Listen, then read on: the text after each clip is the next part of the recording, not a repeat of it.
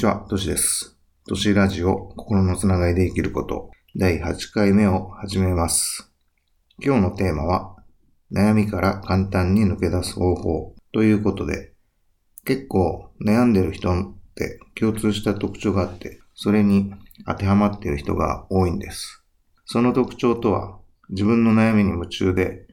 自分の内側にどんどん向かいすぎて、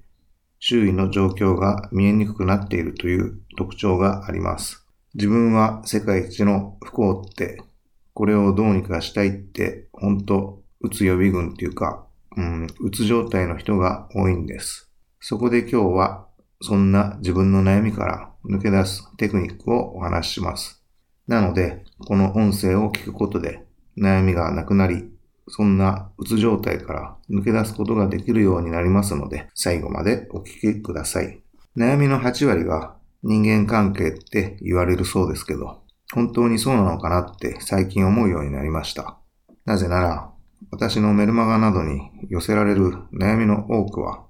他人との関係ではなくて、自分の悩みが多いからなんです。それが良くないっていうわけじゃないんですけど、自分のことばかりでは結構相手に不快感を与える存在になる可能性が高いからなんです。それを解決できないで相手との関係を良くしたいと悩んでいても、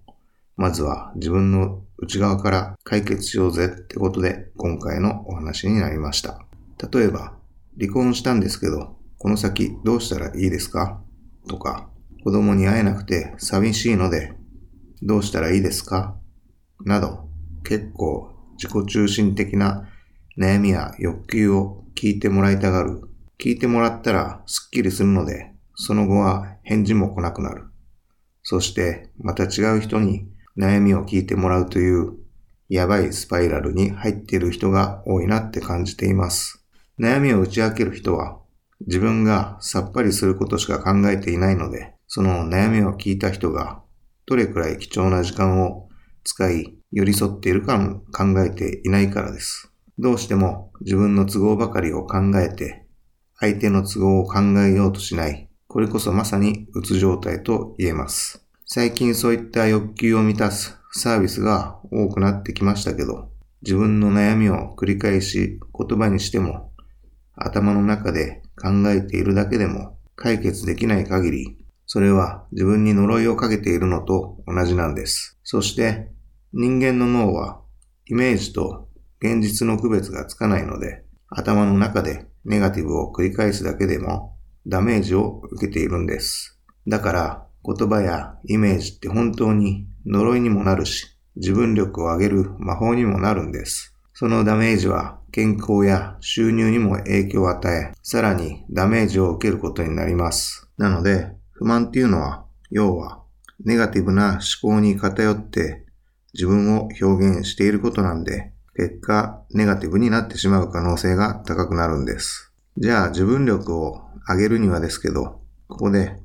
私が好きなマザー・テレサの言葉があって、思考に気をつけなさい。それはいつか言葉になるから。言葉に気をつけなさい。それはいつか行動になるから。言葉に気をつけなさい。それはいつか習慣になるから。習慣に気をつけなさい。それはいつか性格になるから。性格に気をつけなさい。それはいつか運命になるから。今回この音声で、あなたの自分の悩みをなんとなくでもいいので解決できる糸口が見つかったなら、それは最初の思考が変わったからと言えます。そして先ほど紹介したマザー・テレサの名言に置き換えれば、思考が変われば言葉が変わり、言葉が変われば行動が変わり、行動が変われば習慣が変わり、習慣が変われば性格が変わり、性格が変われば運命さえも変わってしまう。そんなことも可能だと思っています。なぜこんなことを先にお話ししたのかというと、ほとんどの人は自分のことだけを心配して、他者との関係はその先ですよ、ということを言いたかったんです。自分の未来はどうなるのか。その中に感情とか精神、健康とか収入があって、その悩みをまず一つでもいいから解決したいと思っている。自分は、自分は、自分は、と自己中心的でわがままなフェーズにいる。でもそれはそれでいいんです。なぜなら、人間はその自己中心性と自己犠牲の繰り返しで成長、進化していくからで、それは本当に自然な流れでナチュラルなことだからです。だから自分が今どこにいるのかを知る。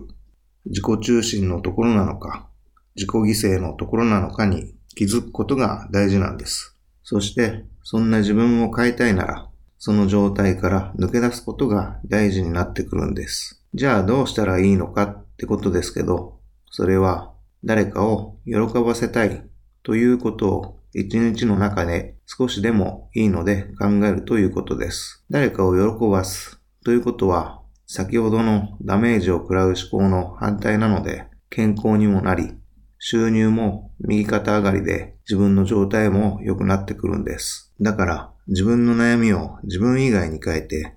誰かについて思いやり喜ばすということを一心に考えるんです。そして最初は鏡を見てもいいから笑顔になること、その笑顔で誰かを喜ばす表情の訓練をお勧めします。なぜなら、笑顔やありがとうの言葉、喜びの思いは周囲に伝染していくからです。そして周囲に与えた幸せは周囲だけでなく自分の内側も明るく幸せにしてしまうんです。自分が笑顔になれば周囲が幸せになってそれがまたあなたにも返ってくるという幸福の連鎖が起きるんです。そして人の悩みのほとんどが観念的なことです。しかし、この観念を自分自身がデザインしないから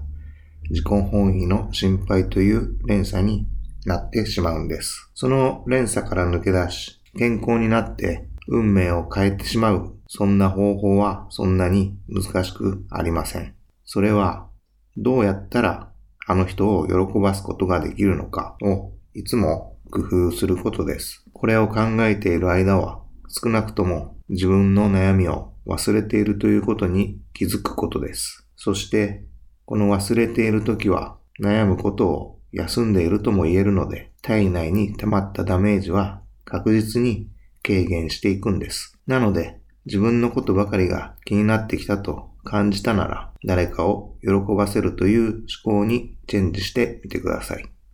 では今回はこの辺で終わりたいと思います。次回も引き続きラジオで発信しようと思いますので、楽しみにしていてください。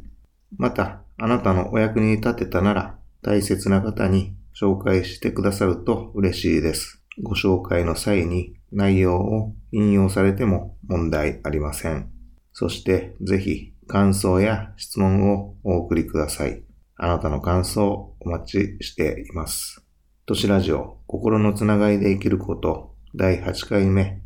悩みから簡単に抜け出す方法を終わります。最後までお聞きいただき本当にありがとうございました。